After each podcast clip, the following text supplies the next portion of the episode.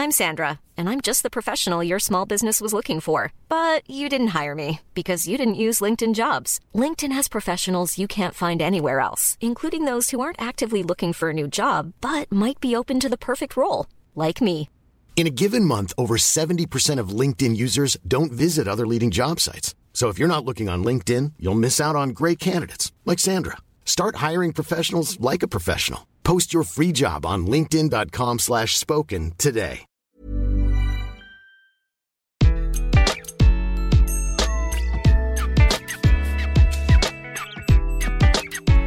Bonjour, je suis Gaël Châtelain-Berry, bienvenue sur mon podcast Happy Work, le podcast francophone le plus écouté sur le bien-être au travail. Pour cet épisode, je reçois Cindy Dovin-Cariou, la fondatrice de XXL Happiness, une entreprise spécialisée dans la gestion de la qualité de vie au travail en entreprise. En fait, cet épisode est une sorte de spécial qualité de vie au travail, QVT comme on dit. Si vous voulez presque tout savoir sur la QVT, la RSE ou les techniques pour mettre en place une bonne stratégie de QVT, vous êtes au bon endroit. J'espère que vous passerez un moment aussi intéressant à écouter ce podcast que j'ai eu à le faire. Bonne écoute. Bonjour Cindy. Bonjour Gaël. Alors, comme d'habitude, je vais commencer par vous présenter. N'hésitez pas, après cette présentation, si vous voulez rajouter ou modifier, si j'ai fait des erreurs, à le dire. Cindy Dovin-Cariou, vous êtes fille de commerçants originaires de Bretagne. Vous avez eu un diplôme de commerce international et juste après l'avoir eu en poche, vous débutez votre carrière en tant qu'assistante commerciale dans le prêt-à-porter avant de vous hisser très très jeune au poste de manager. Et c'est votre expérience à Londres qui vous a ouvert les yeux sur les lacunes de la culture du travail en France. Et ainsi, vous avez créé l'aventure XXL Happiness qui commence à Bordeaux. Votre but, cultiver le bien-être au travail et faire que l'humain soit au cœur des priorités des entreprises. Et en fait, si j'ai souhaité vous parler, c'est parce que j'ai réalisé que dans Happy Work, finalement, on parle de bien-être au travail en permanence, mais rarement de QVT, de qualité de vie au travail, et j'ai trouvé assez pertinent que ce soit vous qui nous en parliez. Alors, avant de poser ma première question, est-ce que la présentation vous convient? C'est parfait. Eh bien, écoutez, on va attaquer la première question. Alors, la qualité de vie au travail, on va dire QVT après ça, parce que c'est vrai que c'est long à dire qualité de vie au travail. Pour vous, c'est quoi?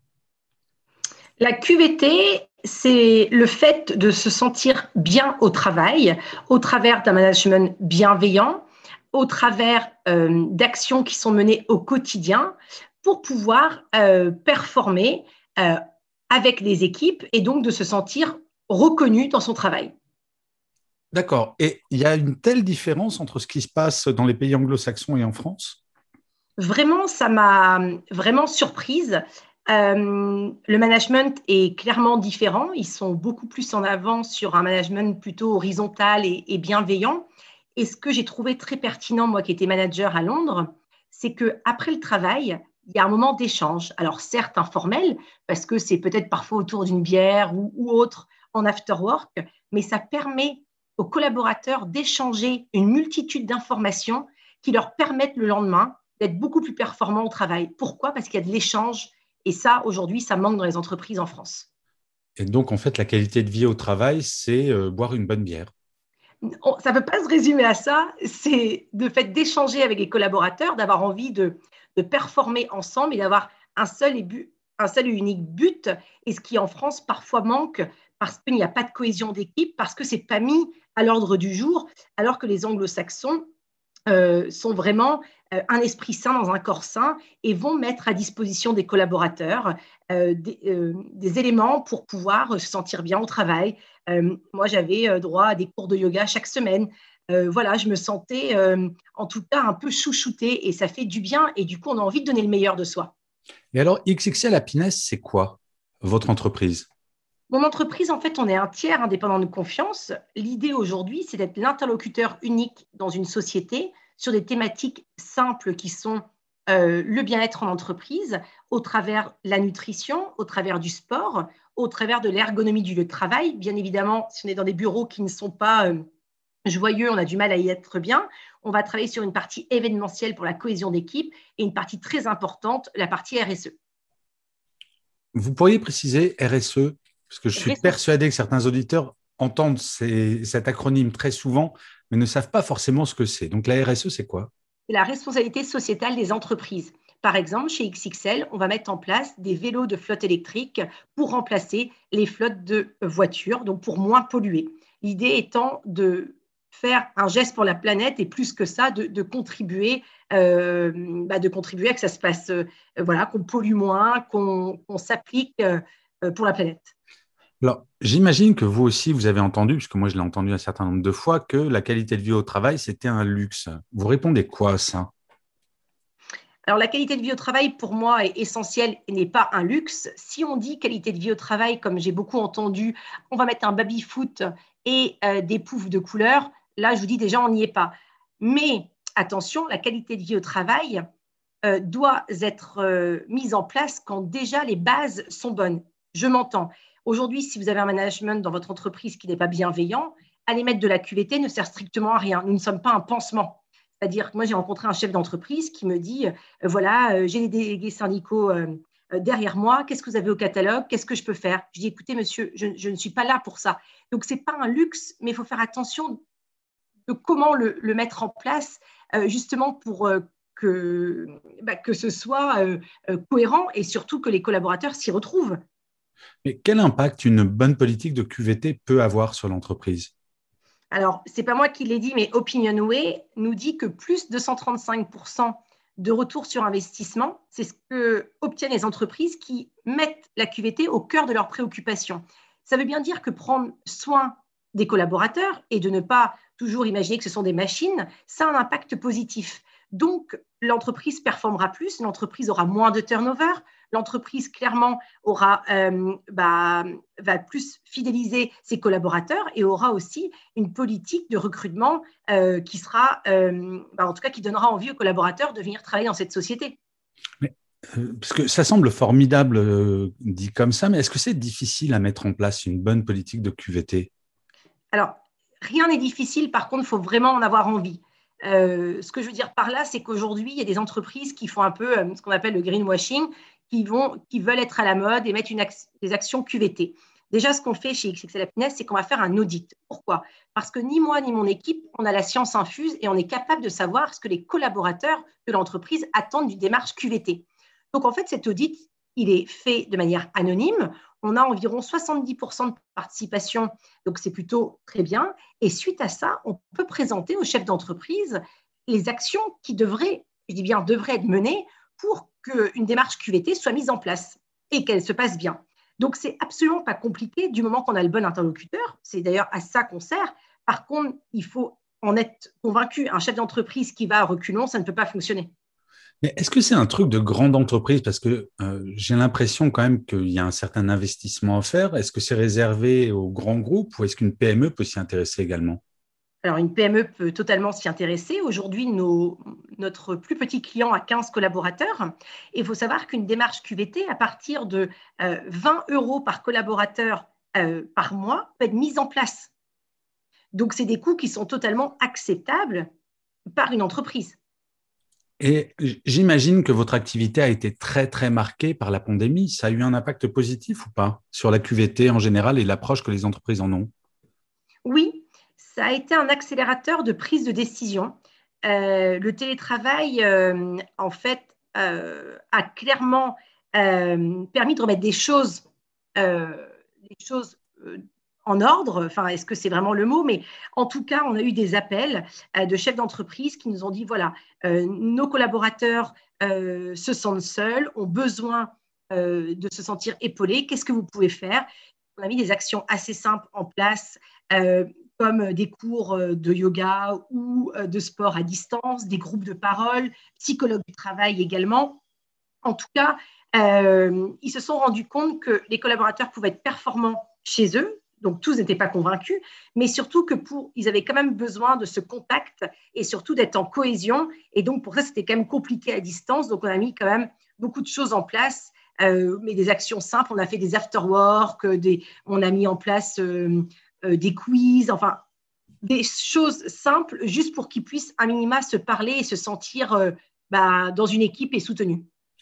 J'ai l'impression, parce qu'il y a beaucoup d'études qui sortent sur cette thématique, que le stress des salariés n'a jamais été aussi élevé qu'actuellement. Euh, si vous deviez donner un conseil pour s'attaquer à cette problématique, ça serait quoi?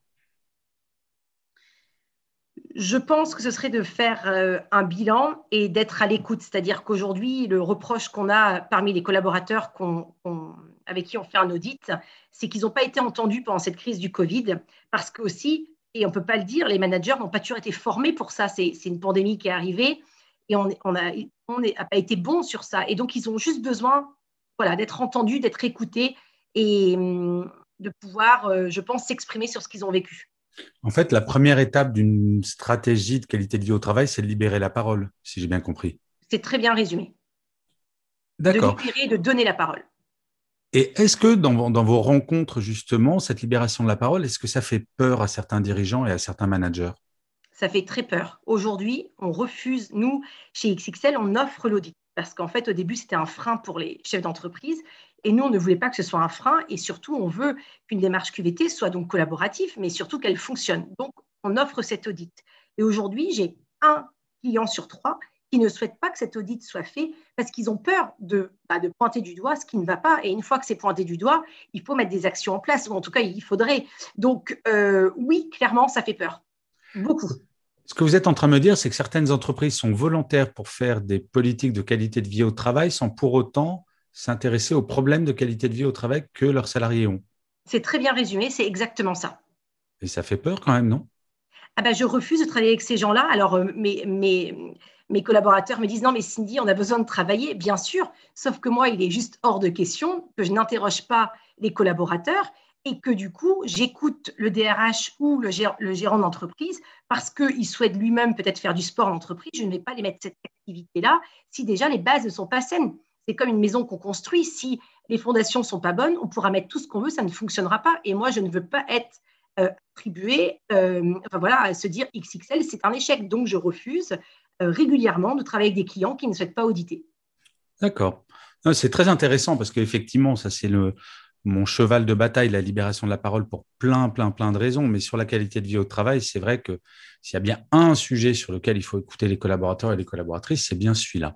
Alors, j'ai une question qui ne concerne pas directement la qualité de vie au travail, quoique. En fait, je suis en contact avec beaucoup de DRH qui sont, je ne vais pas dire en stress total, mais un peu angoissés à l'idée de la rentrée en septembre à et de savoir comment est-ce qu'on va gérer les gens qui sont vaccinés, les gens qui sont pas vaccinés. Est-ce que, un, on vous parle de ça Et deux, si oui, ou même sinon d'ailleurs, est-ce que vous auriez un conseil pour gérer la rentrée de septembre?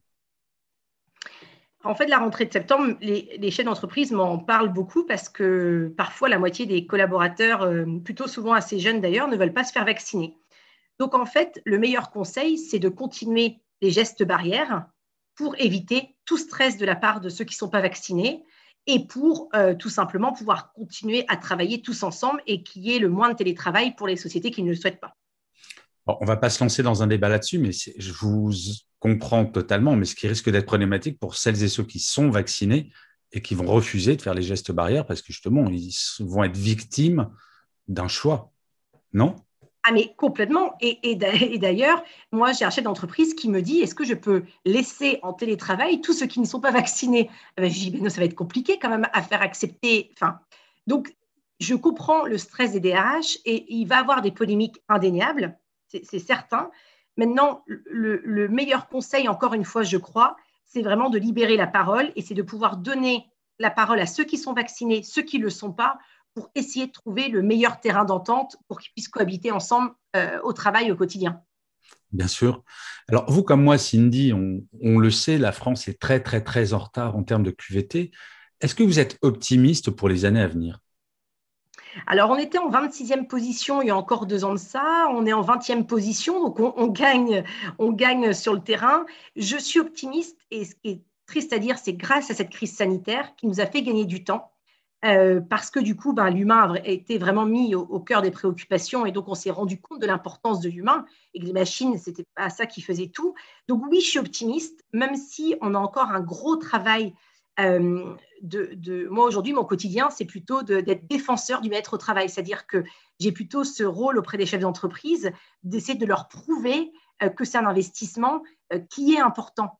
donc oui, je suis optimiste, oui, il y a encore du, travail et c'est pas pour euh, et c'est pas pour demain qu'on sera sur le haut du podium. Alors, je n'avais pas prévu de vous poser cette question, mais vous dites que la France est classée numéro 20. Quels sont les champions du monde de la qualité de vie au travail et pourquoi, selon vous?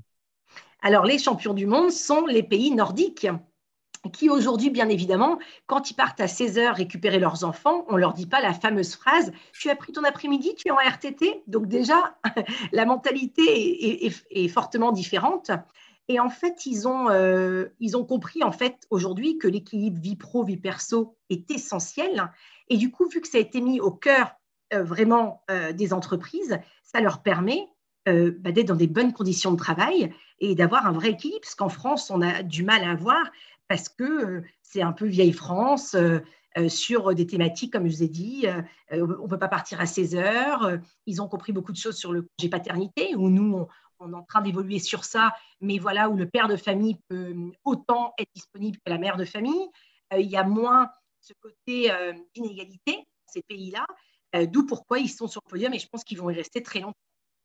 En fait, c'est ce que je dis souvent, c'est que la qualité de vie au travail, c'est vraiment la capacité que chaque entreprise a de donner la possibilité à ses salariés d'oublier son travail et de s'en éloigner, ce qui est assez paradoxal. Parce que qualité de vie au travail, c'est est-ce que je suis capable de déconnecter, est-ce que je suis capable d'oublier mon travail? C'est un bon résumé?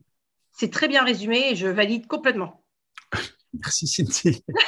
Alors, nous arrivons à la fin de cette interview. Comme pour tous mes invités, je vous ai demandé de travailler légèrement. Je vous ai demandé de choisir une citation ou un mantra qui est le vôtre ou que vous aimez bien en ce moment. Donc, quel est-il ou quelle est-elle et pourquoi? Alors, le mien, c'est de Richard Branson, qui est le fondateur de Virgin, qui dit Prenez soin de vos employés, ils prendront soin de votre entreprise. Et je trouve que c'est tellement vrai et que si euh, la plupart des chefs d'entreprise prenaient ça en compte, peut-être qu'il y aurait plus de gens euh, bien au travail et, moins de turnover, parce que n'oublions pas euh, que nous sommes quand même le deuxième pays après le Japon, ce qui fait peur. Et c'est intéressant parce que cette phrase est très loin d'être récente. Donc, comme quoi les pays anglo-saxons, effectivement, sont en avance sur nous. Eh bien, écoutez, Cindy, merci beaucoup. J'ai trouvé ça extrêmement intéressant. Je suis persuadé que ce petit point sur la qualité de vie au travail, parce qu'on en entend beaucoup parler, mais c'est bien de revenir sur certains, euh, certains fondamentaux, certains basiques. Donc, je vous souhaite plein de succès pour XXL Happiness à Bordeaux. Et je vous dis à très bientôt. Très bonne journée, Cindy. Merci, Gaëlle. À très bientôt. Au revoir.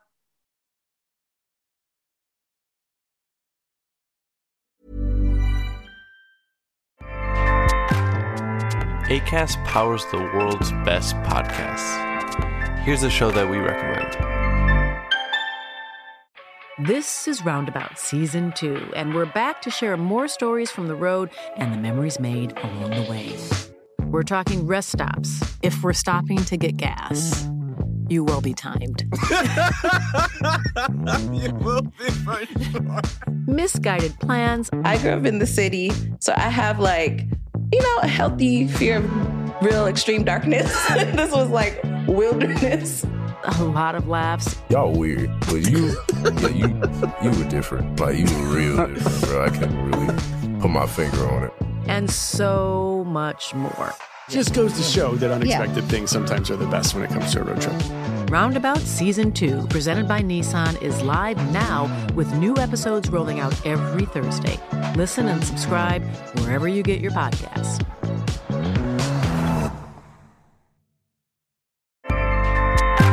ACAST helps creators launch, grow, and monetize their podcasts everywhere. ACAST.com.